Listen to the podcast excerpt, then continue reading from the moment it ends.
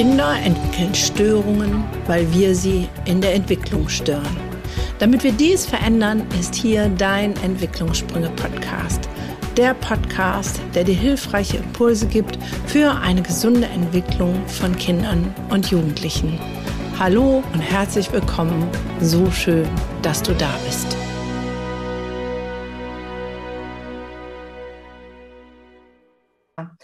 Hallo und herzlich willkommen. Heute ein spannender Interviewgast. Ich freue mich sehr. Das Thema wird sein Wandel. Und welchen Wandel, ob den familiären, den gesellschaftlichen oder den bildungspolitischen, das wird ein spannendes Thema auf jeden Fall. Da werdet ihr jetzt gleich mehr darüber fahren, erfahren. Und ich heiße herzlich willkommen in meinem Podcast Martin Bucher. Sehr schön, dass du da bist. Herzlich willkommen an dieser Stelle. Hallo, freue mich auch super. Sehr cool. Ja, ähm, ich bin sehr gespannt und ich mag jetzt erstmal ein paar Worte zu dir verlieren. Ich habe mir das natürlich schön zusammengeschrieben, weil sonst vergesse ich die Hälfte und ziehe mal meine wunderbare Brille dafür auf. Martin Bucher begleitet als Coach Menschenorganisationen in ihrem Wandel. Er ist überzeugt davon, dass der Wandel nicht schwierig ist. Es braucht allerdings dafür Menschen und Organisationen beherzt erste Schritte wagen. Dafür bietet er seine Unterstützung an als Lebens- und Familiencoach, als Referent sowie durch seine Veranstaltungsreihe Social Healing. Darüber hinaus ist er Gründer und Organisator der Netzwerke Online Familiencoach sowie Pioneers of Change Freiburg. Und seit Herbst 2020 engagiert er sich in der Basisdemokratischen Partei Deutschland die Basis, die sich eine achtsame, liebevolle und selbstverantwortliche Neugestaltung unserer Gesellschaft auf die Fahnen geschrieben hat. Das wird mal spannend.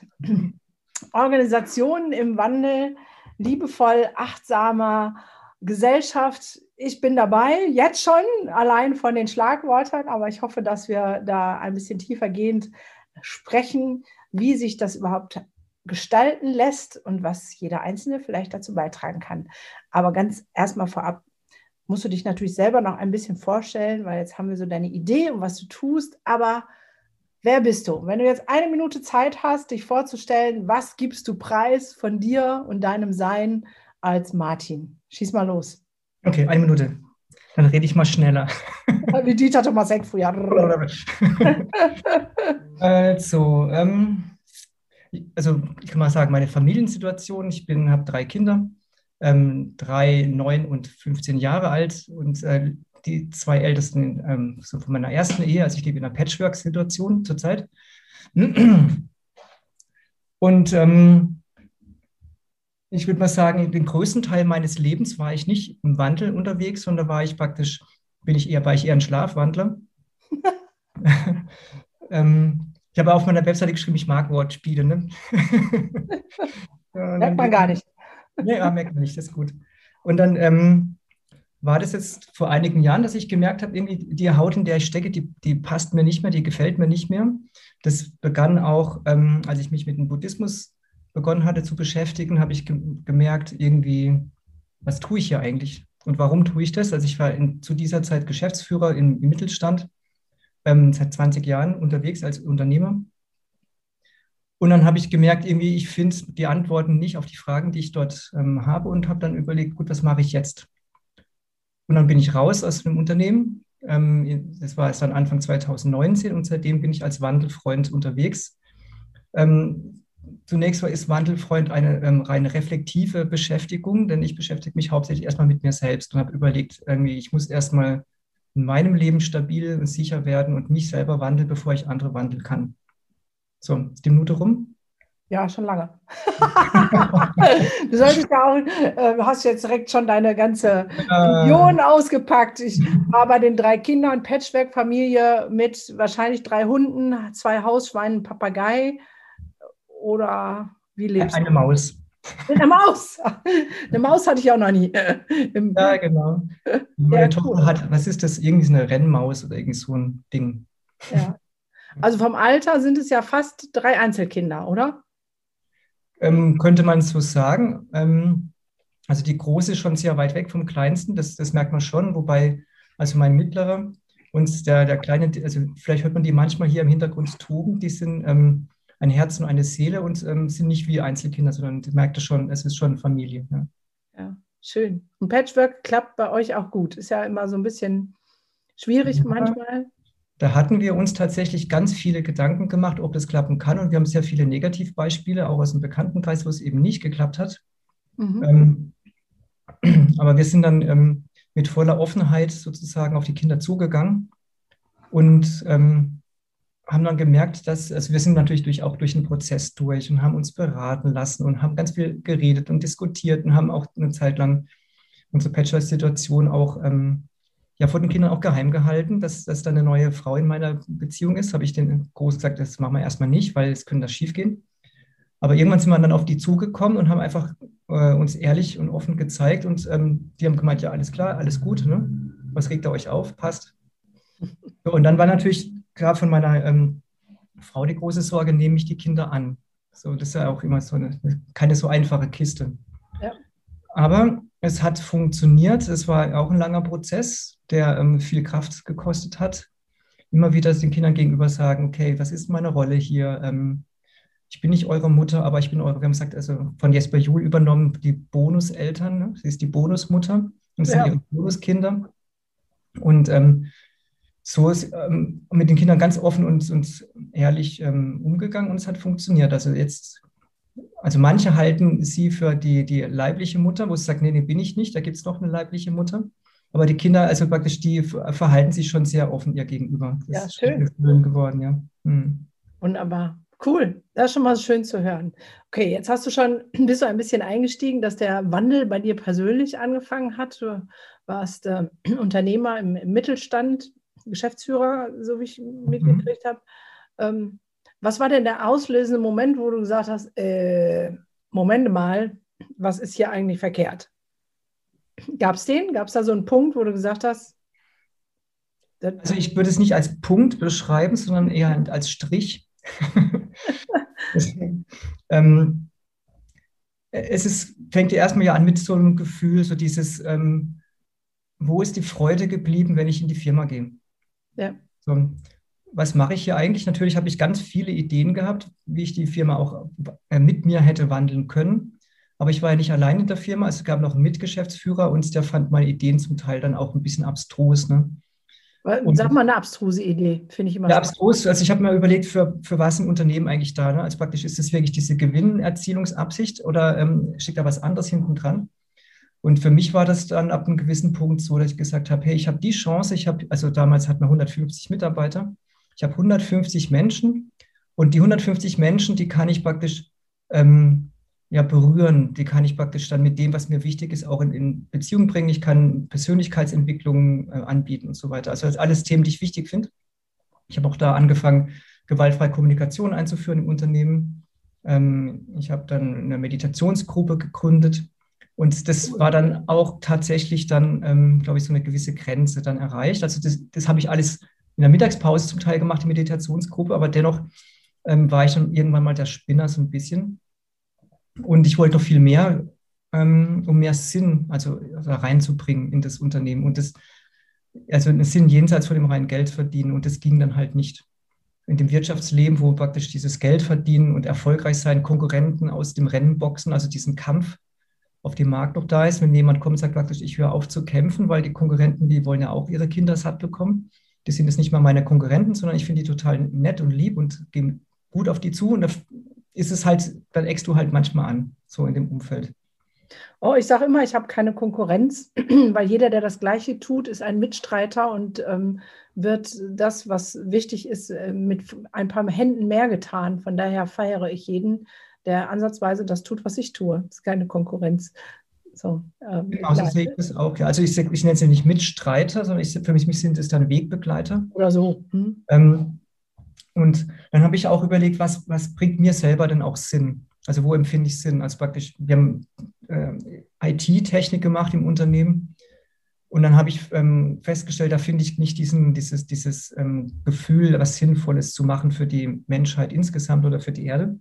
Ähm, aber ich muss erstmal suchen, was ist es denn eigentlich? Was gibt mir Sinn?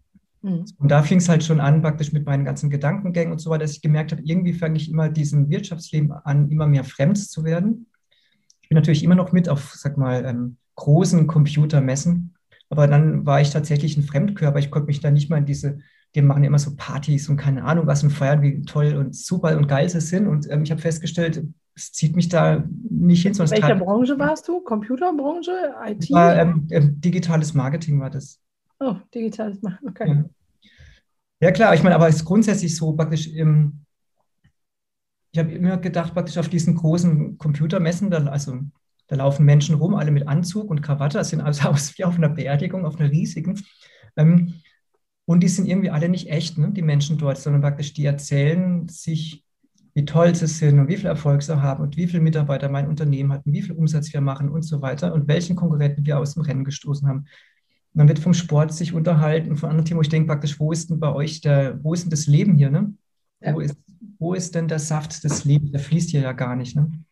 Ja, also sehr spannend. Und so bist du zu deinem eigenen Wandel gekommen und hast ähm, dann ja auch einen sehr mutigen Schritt gemacht, zu sagen, ich höre damit auf, weil das natürlich auch äh, finanziell ähm, der, der, sichere Hafen ist, den du mhm. verlassen hast, ähm, um sich dann dem Coaching zu widmen, was ja erstmal risikobehaftet. Kriegst du genug Kunden? Ähm, wie, wie wird das sein? Ähm, wie machst du das mit einer Familie und drei Kindern, die versorgt werden wollen?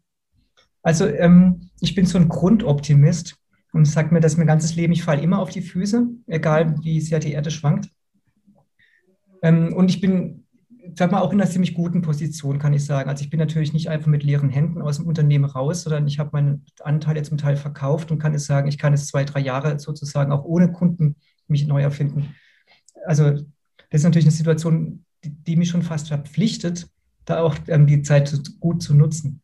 Ja, auf jeden Fall. Dennoch ist es natürlich so klar, ich meine, die ganze gesellschaftliche Anerkennung, du bist halt oben auf dem Thron und steigst runter. Das ist jetzt irgendwas, was, glaube ich, ähm, vielleicht wo viele sagen, verstehen sie gar nicht, wie kann man sowas tun, die sichere ähm, Position zu verlassen. Aber für mich, war, für mich war ja die sichere Position ja unangenehm. Ja. Mit der Zeit. Ja, ich kann das total gut nachvollziehen.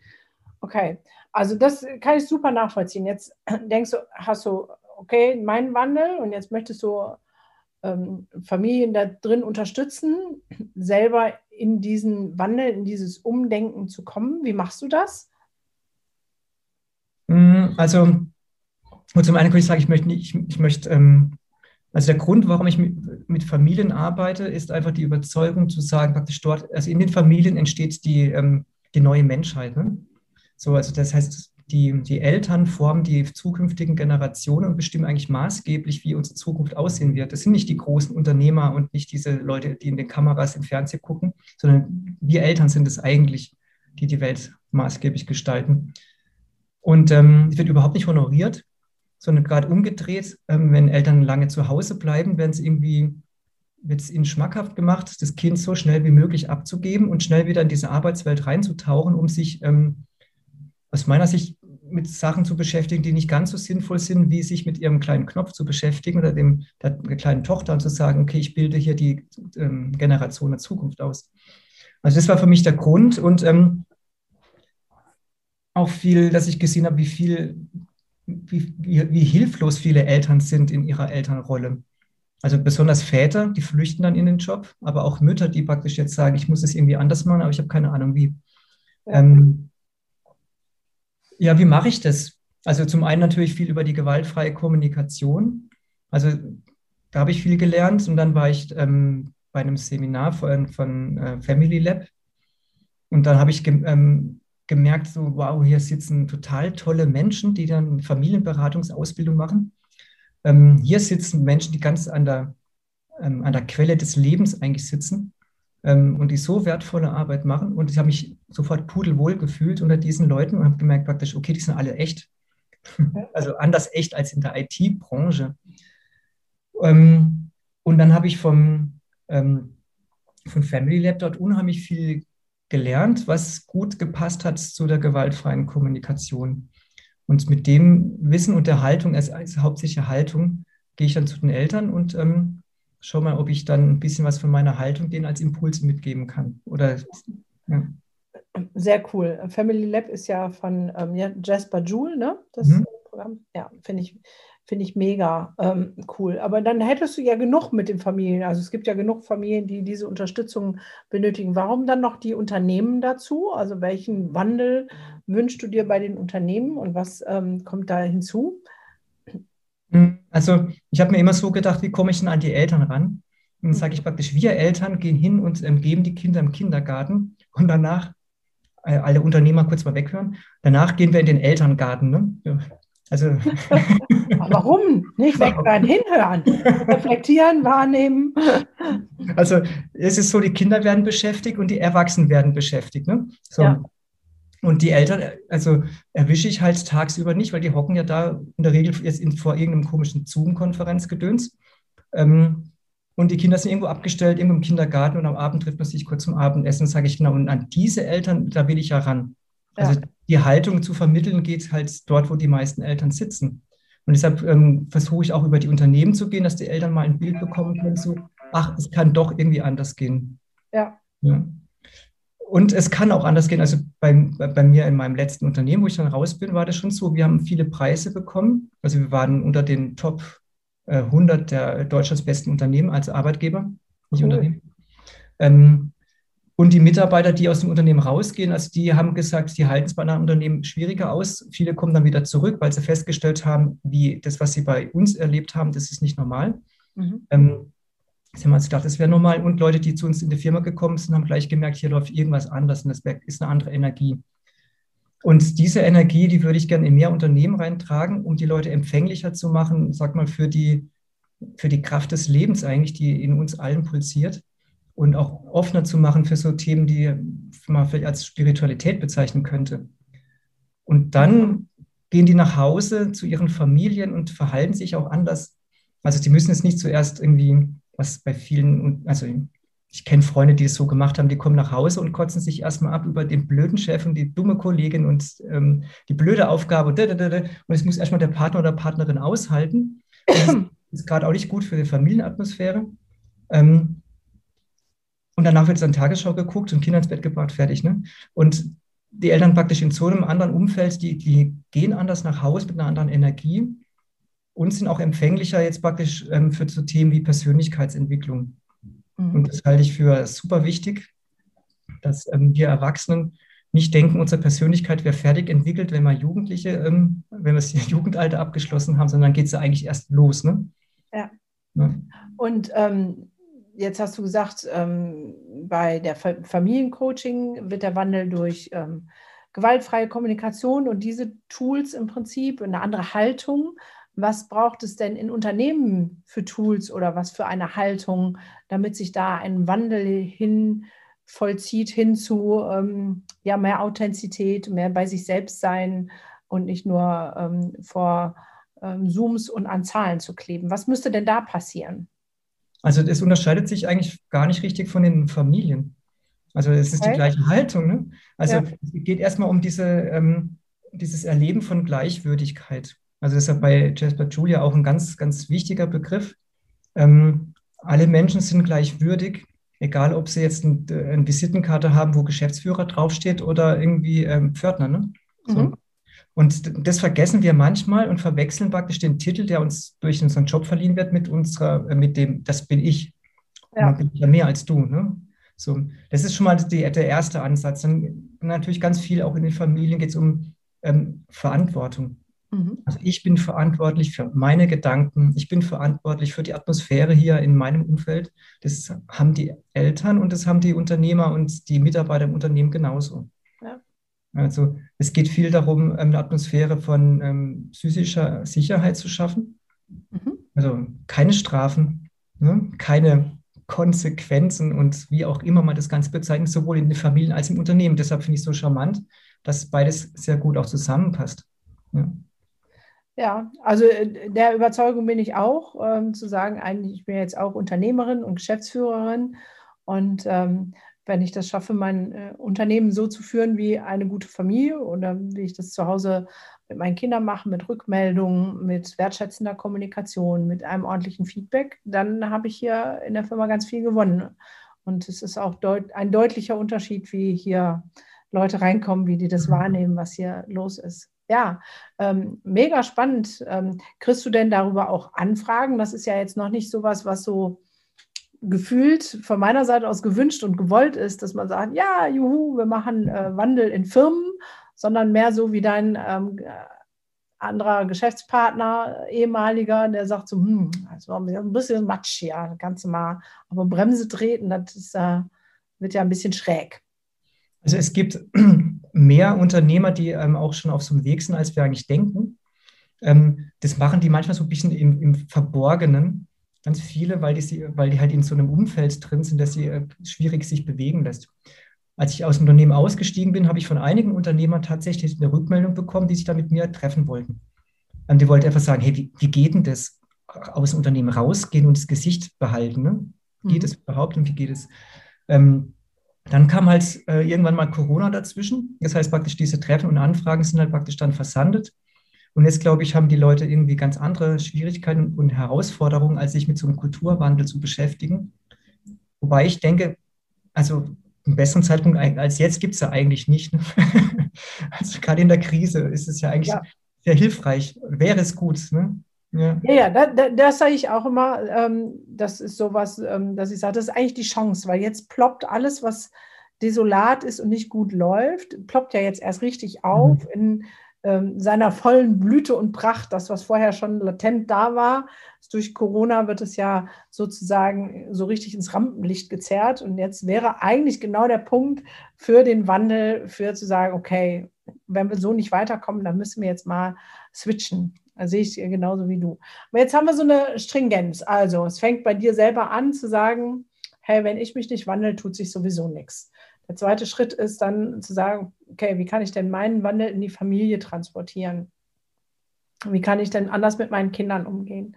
Der nächste Schritt ist dann zu sagen, okay, wie kann ich denn meine Arbeitskraft vielleicht auch anders einsetzen, mit mehr Sinnhaftigkeit und ähm, ressourcenschonender, was ja auch Burnout-Prophylaxe gleich mit beinhaltet. Und jetzt setzt du noch einen oben drauf und sagst, das reicht mir noch nicht, jetzt müssen wir noch eine Ebene weitergehen und du engagierst dich ja sehr frisch, dann ja erst seit ähm, Herbst letzten Jahres politisch. Was ist denn da deine Idee hinter? Das ist, ja, genau. Also ich beobachte halt so viele engagierte Menschen, die sich für den Wandel einsetzen in der Gesellschaft und die so viel tun. Ähm, und das finde ich auch alles toll. So. Also es gibt Gruppen wie Pioneers of Change, das vielleicht gehört, ähm, die machen ganz viel. Es gibt so viele Menschen, aber ich glaube mal, wenn wir unser System nicht verändern, also dann glaube ich mal, wird sich der Wandel nicht durchsetzen, weil die Kraft, die ähm, vom System her kommt, das ist eben die Kraft von diesem ähm, leistungsorientierten, effizienzgetriebenen Geldverdienen, ähm, Machtkonzentration, dieses, was wir in der westlichen Wirtschaftswelt ja so hochhalten, die ist so dominant, dass die vielleicht noch ähm, einen kleinen Wandel, kleines bisschen innerhalb vom System zulässt. Aber ähm, ich glaube, das reicht nicht mehr aus. Also wir haben unsere Welt, glaube ich, jetzt in eine Situation hingefahren, die ähm, die kleinen Schritte einfach nicht mehr erlaubt, mhm. wenn wir noch ein, ähm, ein, gutes, schönes Leben für die nächsten Generationen wirklich haben wollen. Ähm, und deshalb glaube ich, jetzt ist es wirklich an der Zeit, dass wir mal einen großen Schritt machen und ähm, eine Haltungsänderung in der gesamten Gesellschaft umsetzen. Also dieses, ich meine, wenn wir mal schauen, wir kommen halt aus einer Zeit, die war sehr Hierarchie ähm, geprägt. Also früher Kaiserreich und äh, kurzen Diktator da, dazwischen mal und so weiter. Ähm, und wir sind immer noch Hierarchie geprägt. Was hat sich denn eigentlich wirklich verändert? Also die Strukturen sind genauso wie vor 100, 200, 300 Jahren. Natürlich sind einige Faktoren besser geworden, keine Frage. Aber für mich reicht es jetzt nicht mehr aus. Also es passt aus meiner Sicht nicht mehr zu der Haut von vielen Menschen hier in der Gesellschaft, die sich jetzt nicht mehr dominieren lassen wollen, die praktisch ähm, mehr mitbestimmen wollen. Ähm, wir Menschen haben vielleicht, vielleicht haben wir einen gewissen Reifegrad jetzt inzwischen erreicht, wo wir sagen können, okay, jetzt lass uns doch den nächsten Schritt wagen. Und das ist genau die Idee ähm, von der Basisdemokratischen Partei Deutschland, dass wir gesagt haben, okay, wir wollen jetzt ähm, selbst bestimmen. Das passt auch wieder zum Thema Familie. Ich meine, das wollen wir von unseren Kindern ja auch. Also praktisch so ist es einfach nur, ähm, was wir in der Familie wollen, wollen wir in der ganzen Gesellschaft. Wir wollen Menschen haben, die ähm, selbstbewusst für ihre Sache einstehen, das nicht wegdelegieren. Also stell mal vor, was werden das für eine Familie, wo die Kinder immer zum Papa sagen, du Papa, ich, du bist mein Vater und du kümmerst dich jetzt um alle meine Belange. Ich habe es auf dich delegiert. Wenn es scheiße ist, motze ich als Kind, aber ich mache nichts, mach nichts dagegen, weil ich bin ja total machtlos. Ne? Das wäre eine ganz ähm, schreckliche Familienform. Die gab es vielleicht vor 200 Jahren, aber heute haben wir ja andere Formen, wo die Kinder mehr auf Augenhöhe sind, ähm, mehr gleichwürdig behandelt werden. Also Augenhöhe vielleicht nicht unbedingt, aber gleichwürdig. Ähm, und jetzt hätte ich das gerne in der gesamten Gesellschaft. Und das ist die Idee von der Basisdemokratischen Partei, dass wir sagen, es gibt Basisdemokratie, das heißt, wir Bürger bestimmen kontinuierlich an allen wichtigen Themen ähm, mit. Ähm, das Thema Achtsamkeit wird in die, in die Gesellschaft getragen, das Thema ähm, Freiheit und Machtbegrenzung wird in die Gesellschaft getragen, um eben eine Gesellschaft zu haben, wo die Liebe ähm, anfängt, die Führung zu übernehmen und dieses Getriebensein von der Angst, was wir bis jetzt hatten, ablösen können. Also das ist so ein Traum, wo ich denke, ja, lass uns das doch verwirklichen. Ja, das, das äh, wäre wär mega. Lass uns mal kurz spinnen, wie dann unsere Gesellschaft aussehen würde, also was sich da bewegen könnte.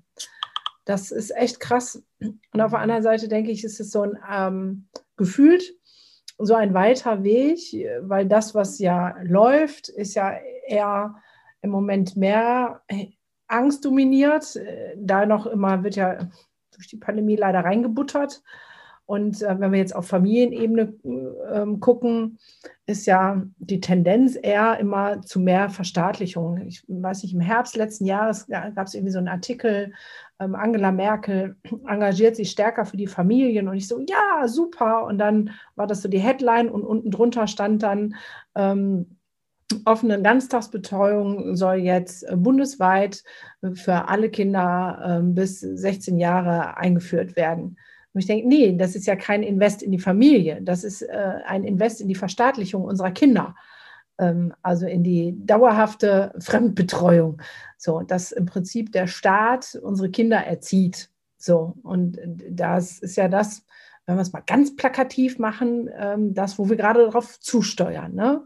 Mit, äh, es fängt an mit die Entscheidung, wie unsere Kinder geboren werden, nämlich 70 Prozent mit Kaiserschnitt und Geburtseinleitung und eben keine natürliche Entbindung, dass ähm, ab äh, Geburt im Prinzip jedem Kind ein Kindergartenplatz, äh, ein Krippenplatz zusteht. Das heißt, bitte ähm, gebärt eure Kinder nach unserem Zeitplan, nach unseren Bestimmungen und dann könnt ihr sie direkt in die Krippe geben, weil da haben wir äh, also ich überspitze jetzt vielleicht ein bisschen, aber da haben wir ein Reglement entworfen, was Kinder wann wie können müssen, stillsitzen, über einen Stift, über einen Strich malen und so weiter und so fort. Das heißt, wir können sie so früh wie möglich in unseren Funktionsmodus ähm, eingrufen, den wir gerne hätten. Ähm, machen das weiter in der Schule, weil da wird ja nicht, äh, geht es ja nicht um Bildung in Form von ähm, ich exploriere mich selbst und ähm, erkenne meine Stärken, sondern es geht um Wissens rein und wieder raus und äh, Funktionsmodus, Gehorchen. Und ähm, die sollen dann natürlich in unserer Gesellschaft etabliert werden mit dem gleichen Modus. Nur was eben da nicht berücksichtigt ist, ist der Wandel, der jetzt schon stattfindet. An ganz vielen Stellen geht es ja, dass sich dreht, wie du sagst, dass immer mehr Unternehmer sagen, hey, wie geht denn das? Und wie hast du das gemacht? Und das ist ja spannend, dass ähm, Persönlichkeitsentwicklung immer ähm, ja, wichtiger wird. Und ich glaube, der entscheidende Punkt, der uns da auch unterstützt, ist die Digitalisierung in dem Sinne, dass äh, das, wofür man funktionierende Menschen braucht, nämlich für hm, Fließbandarbeit, das ist ja in unserer Gesellschaft nicht mehr. Wir sind ja, werden ja immer schneller, es dreht sich ja immer alles schneller, es werden neue Ausbildungsdinge, Berufe ähm, entstehen, wo wir gar nicht nachkommen. Das heißt, da muss es ja, das ist so, wie soll ich das sagen, gefühlt, dass wir mit voller Wucht gezielt vor der Mauer fahren, wo es klar ist, es muss crashen durch, durch das, was Gesellschaft inzwischen ist. Also, weißt du, was ich meine? Ja. So, und ähm, vielleicht müssen wir einfach noch ein bisschen richtig vor die Wand fahren, damit mehr Leuten deutlich wird, aha, ähm, der, der Drops ist gelutscht, das ist altes Zeugs. Wir unterrichten unsere Schu Kinder nach Schulen von äh, vor 200 Jahren nach Systemen. Wir brauchen keine funktionierenden Ja-Sager mehr, wir brauchen Denker, wir brauchen wieder Dichter, wir brauchen wieder kreative Kinder ähm, und Jugendliche und Erwachsene, die achtsam sind, die nicht. Ähm, ähm ich habe eine Erwachsenen-Therapeutin als Kollegin, die sagt, Gunda, äh, du wärst erstaunt, wie ein Drittel der Patienten, die zu mir kommen, die kommen ungefähr mit folgender Botschaft. Ich werde in der Firma gemobbt. Ja, warum denn? Ja, immer wenn ich komme, ähm, nee, der, der Chef hat mich jetzt schon dreimal böse angeguckt. Ich kann da nicht mehr hingehen. Also, wo überhaupt keine Resilienz da ist, gar kein Umgehen mit zu sagen, ja, hat er halt einen Furz quer sitzen, wenn er blöd guckt. Ja, was hat das mit mir zu tun, wenn er blöde guckt? Ja, und dann direkt so, ja, der hat das jetzt schon dreimal gemacht, ich kann nicht mehr arbeiten gehen. Das, äh, ich bin so äh, gestresst und ich fühle mich so nicht gesehen und gewertschaftet und so. Also wir produzieren ja all das, was jetzt ne, ähm, mit Krankheiten, mit psychosomatischen, das haben wir ja vorher produziert. Und das ist natürlich spannend, ähm, wann kriegen wir den Switch hin? Und das ist jemand anders, der gesagt hatte, wir brauchen, ähm, die kritische Masse muss erreicht werden. Und die ist nur bei 17, 18 Prozent. Also wenn 17, 18 Prozent mit einsteigen in den Wandel, dann haben wir die Chance, den großen Schwung der dicken, breiten Mitte, die so einfach das machen, was die Vorturner machen, die dann mitkommen. Oder denkst du da ganz anders? Jetzt habe ich einen Monolog gehalten, sorry, ist mit mir durchgegangen. das ist sehr spannend, ja. Also, ähm,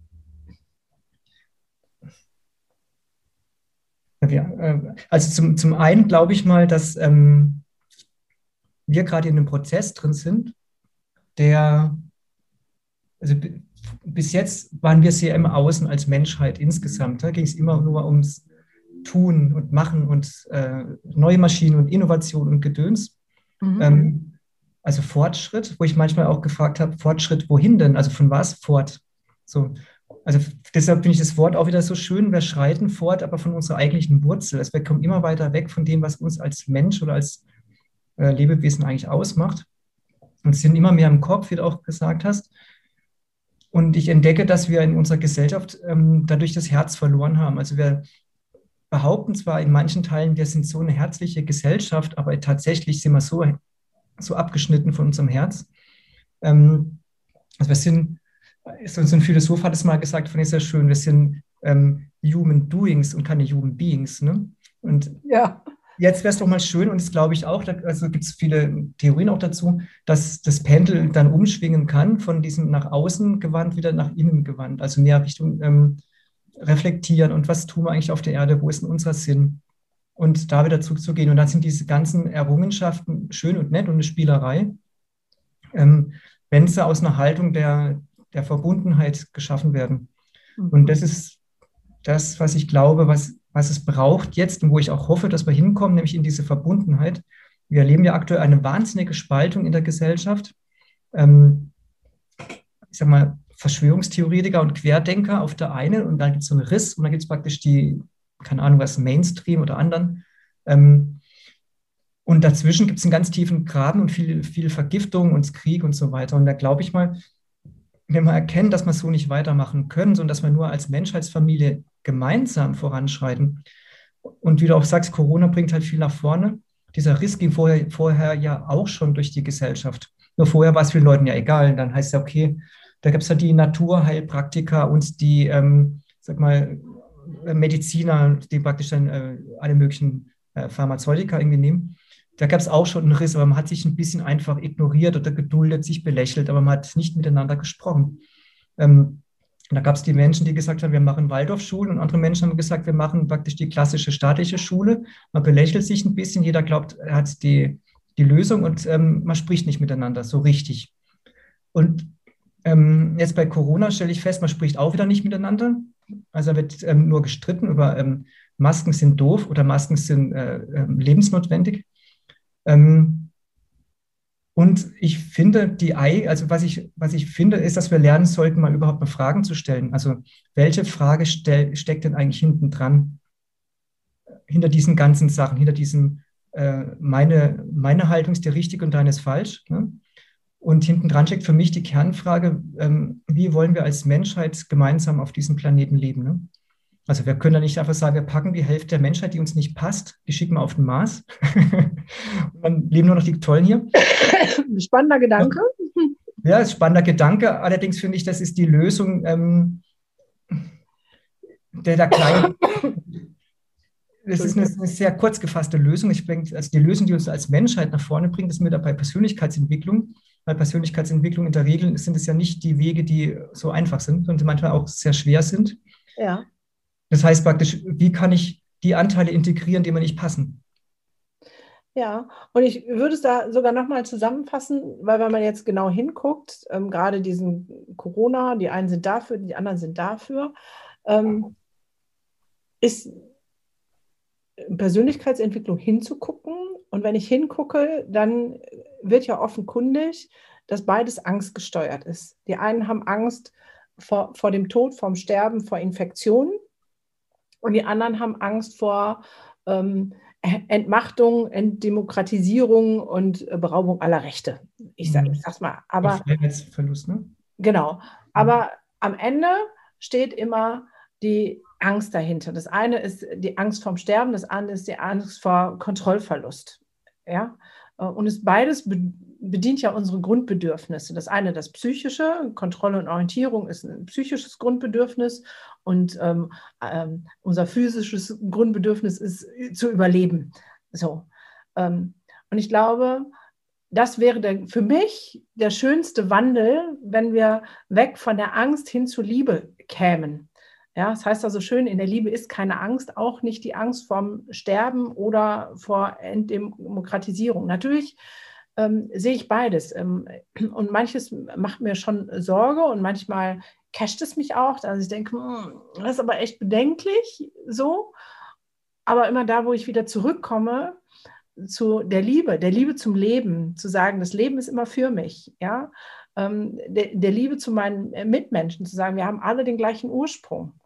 Ähm, da verschwindet die Angst. Und ich sage, ja, wir werden das irgendwie wuppen, wir werden das meistern. Und ich werde mit meinen Leuten, die mich umgeben, gestärkt daraus hervorgehen. Ich habe keine Ahnung wie, aber sobald ich in der Angst bin, bin ich gefangen. Und dann kommt dieses Ich aber, nee, du aber, weil wir uns gegenseitig in der Angst pushen. Und das wäre ja die spannende Frage. Vielleicht hast du eine Idee dazu, wie wir diesen Wandel aus der Angst heraus hinkriegen. Was wäre da dein Impuls? Mm, also ich mache auch so Veranstaltungen für Social Healing und da versuche ich die Menschen eher, ähm, also es gibt zwei Möglichkeiten. Zum einen praktisch, ich kann die Angst annehmen und ähm, es ähm, kann das Gefühl zulassen, statt wegzulaufen. Mhm. Und ähm, draufschauen und mit dem Gefühl sein und dann gucken, wie sich es verändert und feststellen, dass, dass die Angst irgendwann weggeht. Also in mir ist das so ein Prozess. Und dass dann auch vielleicht ein anderes Gefühl auftaucht und irgendwann ist die Angst weg und vielleicht ähm, habe ich Glück und unten drunter kann ich praktisch dann entdecken, was eigentlich wirklich unten drunter ist und ähm, dass, dass ich eigentlich diese Verbundenheit, so die Sehnsucht zu dieser Verbundenheit habe. Ne? So. Mhm. Und der andere Weg ist ähm, bei einem von meinen Social Healing Sachen, also ich mache zwei Dinge, aber um einen geht es praktisch um Verbundenheit mit anderen Menschen zu spüren. Mhm. Erstmal dieses, dieses Gefühl, weil die Menschen sind so viel im Kopf, als diese Angst praktisch, die schnürt ja zu, die macht das Herz ja zu. Ja. Dann flüchten die meisten ja in den Kopf und dort wieder sagen, nee, lass mal den Kopf Kopf sein, wir ähm, gehen mal ins Herz und entdecken mal ein Gefühl, das hast du dein ganzes Leben, also vielleicht als Kind früher gehabt, aber als Erwachsener garantiert nicht mehr. Und dann diese, diese Sehnsucht zu wecken nach dieser Art von Gefühlen, das ist ähm, eher mein Weg. Ja. ja. Und also die Rückmeldung, die ich da von, von den Events bekomme, sind schon sehr positiv, dass Leute sagen, wow, das ist cool und die wollen mehr davon und melden sich immer wieder an. Also ich habe dann immer die gleichen, die wieder kommen. Ah, cool. Du hast gerade von zwei ähm, Richtungen geschaut. Das eine im Social Healing war jetzt diese Verbundenheit. Und was ist das andere? Das andere ist ähm, so eine kleine Visionsreise. Mhm. Da geht es darum, ähm, sich gedanklich in diese Zeit zu versetzen, die du dir erträumst und dann einfach mal mhm. reinzuspüren, wie fühlt es sich denn für dich an und was siehst du dort und so weiter. Und spannenderweise ist es so, dass die Leute ähnliche Bilder haben dann, von dem wie die Zukunft aussehen soll, unabhängig davon, ähm, was sie hier faktisch für eine Vorstellung haben. Also ob ich jetzt Corona äh, auf der einen Seite stehe oder auf der anderen Seite. Am Schluss kommt trotzdem die gleichen Visionen raus, wie ich mir als Mensch, als Familie eigentlich denke, ähm, wie es aussehen könnte. Und das ist für mich der Weg, diese Verbundenheit zu spüren, dieses, ja, eigentlich sind wir auf dem gleichen Weg, aber die, ähm, wir sind gleich ein bisschen ver verirrt und verwirrt zurzeit, wissen es nicht, wie es geht. Und für mich ist auch gar nicht wichtig zu wissen, wie es geht, sondern es geht nur darum, praktisch zu sagen, hey, spür mal rein und ähm, das ist, was wir wollen. Und der Weg, ja. und dann das Vertrauen zu haben, der Weg wird sich schon zeigen, der wird sich schon entwickeln. Ja, cool. Das heißt, über die Vision kommt man letztendlich zu dem gleichen Ziel, nämlich dem Gefühl der Verbundenheit. Genau, zum Gefühl der Verbundenheit, zu, zur Liebe. Da kommt auch ganz viel mit, ähm, wie Einheit mit der Natur, kommt bei ganz vielen Menschen sofort irgendwie ähm, vor. Es ist viel mehr Ruhe da, es ist nicht dieses Gehetzte, kein Stress, keine Angst. Das ist so, das sind die Träume, die ganz tief in den Menschenseelen drin schlummern. Ja. Teil uns doch mal gerne deine Vision. Also wenn jetzt ähm, bestenfalls mhm. genug die kritische Masse den Wandel hinkriegt und äh, das große Gros der Menschen äh, mitzieht und wir haben den Wandel geschafft. Wie sähe denn dann in, dein, in deiner Vision die Gesellschaft aus? Ah, eine schöne Frage. Also, ich könnte mal sagen, also was, was, ich, was ich dann spüren würde auf jeden Fall in, in dieser Vision ist, dass ich das volle Vertrauen habe, dass alle Menschen ähm, in dieser Verbundenheit und Liebe unterwegs sind auf der Welt, ähm, dass ich keine Angst haben muss, dass äh, vor anderen Menschen. Also es ist das komplette Vertrauen da. Ich weiß, der andere will prinzipiell mir was Gutes. Also das ist keine Welt mit, ähm, wo es dann praktisch alles in Watte gepackt wird und so weiter, sondern ähm, ich kann auf jeden Fall darauf vertrauen, praktisch die Menschen wollen praktisch Naturverbundenheit und Verbundenheit mit, mit allen anderen Menschen auch. Also es fühlt sich schon mal erstmal verdammt gut an. Also diese soziale, diese psychische Sicherheit, die Eltern in den Familien aufspannen müssen, die ist auf die ganze, um die ganze Erde gespannt. So. Ähm, das Gleiche ist praktisch, dass ich sagen kann, okay, jeder Mensch kann sich, kann seine Potenziale entwickeln und entfalten, ohne sich jetzt in irgendwelche Zwänge begeben zu müssen. Das heißt, ich kann einfach mal reinspüren und kann sagen, okay, was will denn durch mich leben? Mhm. Und kann ich mich auf den Weg begeben, mich selbst zu entwickeln als Mensch. Ähm, ich kann Sinn suchen und kann ihn finden. Also das, die Spiritualität ist ja gerade in der Wirtschaft ein, sag mal, ein Tabuthema. Aber ich weiß, dass in der Gesellschaft hat es einen großen Stellenwert. Ich kann mich wirklich mit dem beschäftigen, was sind die großen Fragen des Lebens. Ähm, und diesen Raum wird mir gegeben, ohne dass ich ein schlechtes Gewissen haben muss. Ne? So. Ähm, ich sehe auch, dass die Menschen mehr zusammenrücken. Also wir leben jetzt praktisch ja in, wir haben ja den Individualismus ja hochgehalten, bis dahin gehen, dass wir äh, in, in Häusern mit, das ist mal Hunderten von Menschen wohnen, aber keiner kennt den anderen wirklich. Ähm, und die Häuser sind auch nicht zwingend nicht besonders hübsch und wie auch immer, es sind ungesunde Lebensumgebungen. Und ähm, in meiner Vision leben wir in gesunden Lebensumgebungen, die auch eine, sag mal, eine gute Energie ausstrahlen. Ähm, und wir sind in Gemeinschaften eingebunden mit anderen Menschen, mit denen wir regelmäßig uns treffen und gemeinsam Aktivitäten machen. Man muss nicht mal ewig weit fahren, um zum Arbeitsplatz zu kommen. Ich meine, Menschen können arbeiten, und Menschen wollen ja auch was tun für die Gemeinschaft, aber es muss nicht zwingend ähm, eine Erwerbsarbeit mehr sein, wo ich Geld kriege. Also Geld hat einen ganz anderen Stellenwert dann auch. Also ich könnte noch stundenlang weitermachen. Ja, ich höre das schon. Das hört sich großartig an. Ich wäre dabei. ja. ja, das gibt, ähm, kennst du Charles Eisenstein, den Philosophen? Nee, den kenne ich nicht. Das ist manchmal eine kleine Buchempfehlung. Der ähm, amerikanische Philosoph und der hat ein Buch geschrieben, das heißt Die schönere Welt, die unser Herzen kennt, ist möglich. Und ähm, das Buch praktisch, das resoniert bei mir unheimlich viel, weil ich denke, ja, die, diese Vision von der schöneren Welt tragen wirklich fast alle Menschen in ihren Herzen. Ähm, und das kannst du auch dann praktisch an das Herz kannst auch rankommen durch eine entsprechende Übung und durch das Zulassen auch, durch einen geschützten Raum, wo ich das sagen kann, okay, hier kann ich das mal wagen, mich etwas verletzlich zu zeigen und ja. zu öffnen. Und dann kommen ähnliche Bilder raus. Also wir haben, wir haben so eine Vision. Also bei manchen Menschen kommt vielleicht noch ein Bild raus von irgendwie, ich will die Welt beherrschen und ähm, ich will der reichste Mensch der Welt sein. Aber ich glaube, dann hat er sich noch nicht mit seinem Herz verbunden, denn im Herz wohnt dieses, die, diese Vorstellung, der reichste Mensch der Welt zu sein, nicht. Ne? Ja, ja.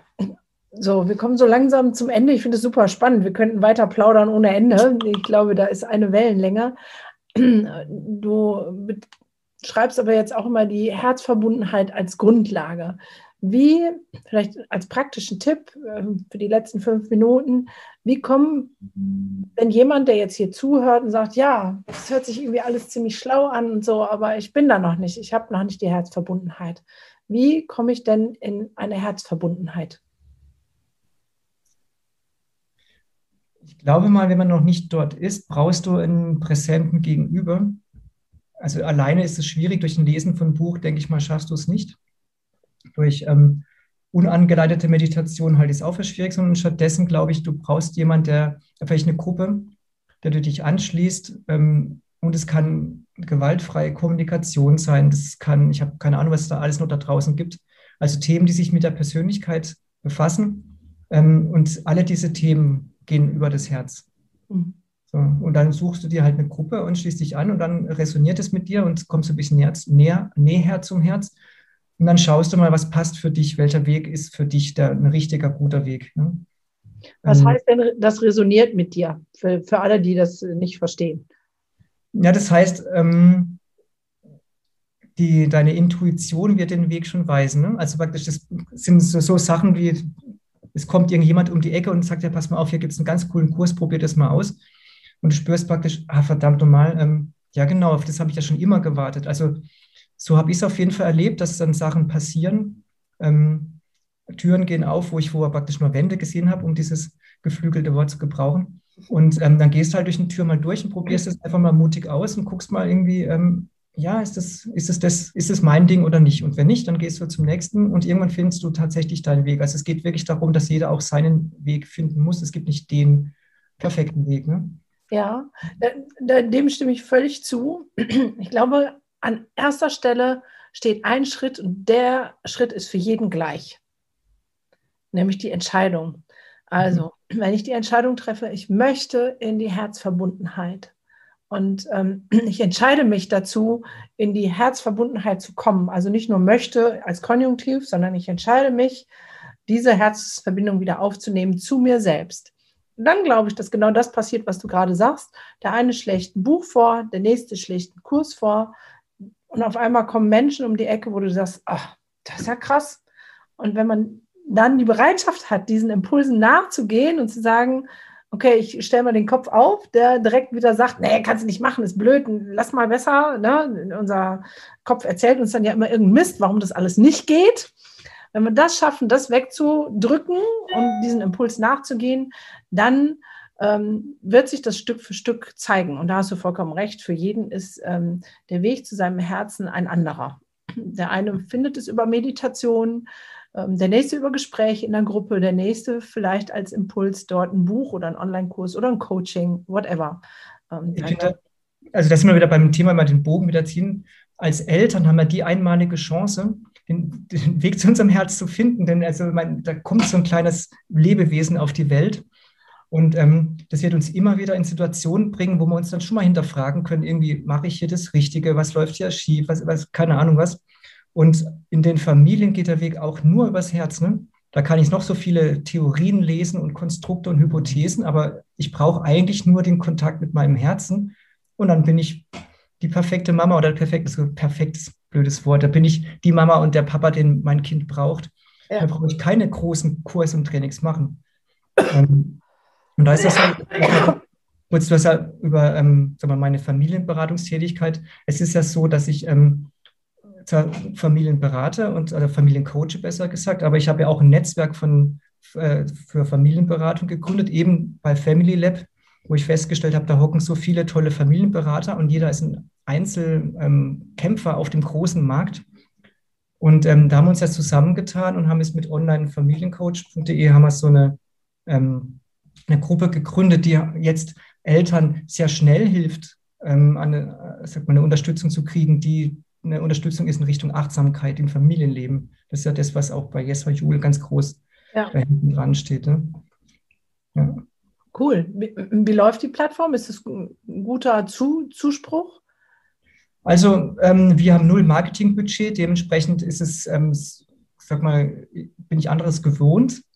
Also wir haben es nicht ähm, jeden Tag hunderte von, von Anfragen, aber wir haben schon Anfragen ähm, und ich merke, dass es wächst, aber ich glaube, man braucht viel Geduld und Durchhaltekraft.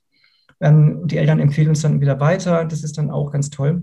Ähm, und ich finde halt auch, also hinten dran war es ja auch dann die Begründung, ich bin ja dann von meiner ersten Ehe geschieden und damals habe ich ja durchgelitten, was es bedeutet, wenn ich eine Familienberatung suche. Also dann gehe ich ja als Eltern, wo ich mit sowas nie Kontakt hatte, ins Internet und tippe ein Familienberatung. Dann kriege ich 200 Webseiten. Ähm, ich kenne keinen einzigen von den Menschen dort. Jeder ähm, erzählt, mit welcher tollen Theorie und Ausbildung er dann arbeitet. Ich kenne keine einzige von diesen Theorien Ausbildung. So war die Situation damals und habe gesagt, okay, keine Ahnung, ich gehe einfach von oben nach unten durch ne? und rufe die an. Und die oben waren sind natürlich diejenigen, die am meisten Werbebudget haben und die haben auch die vollsten Terminkalender. Die haben dann gesagt, ja, du kannst kommen in drei Monaten. Ja, drei Monaten, keine Ahnung, was hat mich meine, meine Frau erschossen? Aber jetzt, jetzt, jetzt brennt's. Ne? Ähm, und dann gehst du halt zu Sachen wie es lass es mal pro Familie und so weiter sein, aber auch dort sind die Terminkalender gut gefüllt gewesen, damals auf jeden Fall. Und da habe ich gesagt, das muss doch irgendwie anders sein. Wie, wie hilft man Eltern schnell? Und da haben wir dann auch unsere Plattform gegründet und haben gesagt, wir sind ein Netzwerk von, also ein Online-Netzwerk, Online-Familienberatung. Die Familienberater, die sind ähm, über das ganze Bundesgebiet verteilt. Und wenn Eltern bei uns ein Formular ausfüllen und sagen, ich brauche eine Unterstützung, kriegen sie am gleichen Tag oder spätestens am nächsten Tag schon einen Rückruf so dass es praktisch wirklich schnell geht. Und das können wir eben deshalb leisten, weil wir so eine große Gruppe sind, ähm, die über das ganze Bundesgebiet verstreut sind und alle aber von, von der Haltung mit Jesper Juhl hinten dran arbeiten. Und ähm, ich glaube, da können wir schon viel für die Familien tun, ergänzend zu dem, was man on, also was man ähm, direkt ja. vor Ort machen kann. Ja, großartig.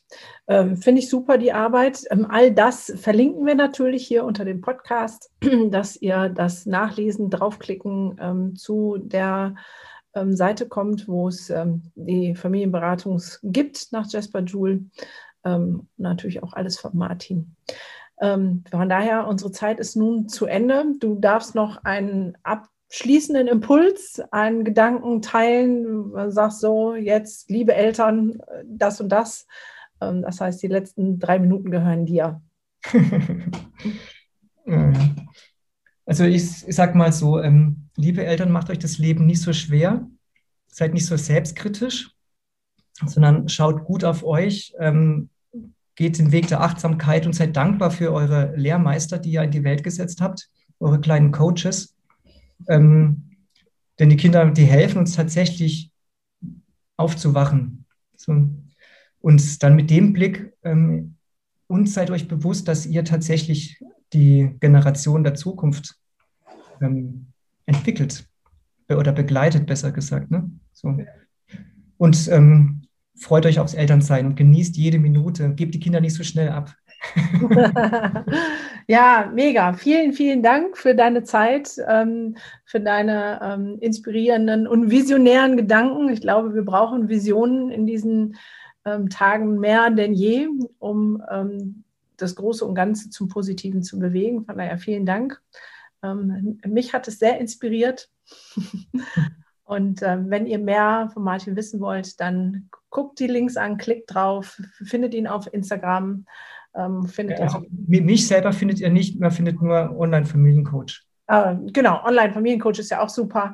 Ähm, mhm. Und ähm, ja, vielen Dank fürs Zuhören, fürs inspiriert werden. Und wenn euch das gefallen hat, teilt es, teilt es, teilt es, damit wir die kritische Masse sozusagen so schnell wie möglich erreichen und der Wandel sich in unserem Land und bestenfalls ähm, länderübergreifend vollzieht. In diesem Sinne, Habt es fein. Und auch in der nächsten Podcast-Folge gibt es wieder krassen Input für den nächsten Entwicklungssprung. Denk immer daran, Wachstum findet immer außerhalb der Komfortzone statt. Und Kinder sind von Hause aus schon großartig. In diesem Sinne, bis zur nächsten Folge von deinem Entwicklungssprünge-Podcast. Und nicht vergessen zu abonnieren damit du auf dem Laufenden bleibst.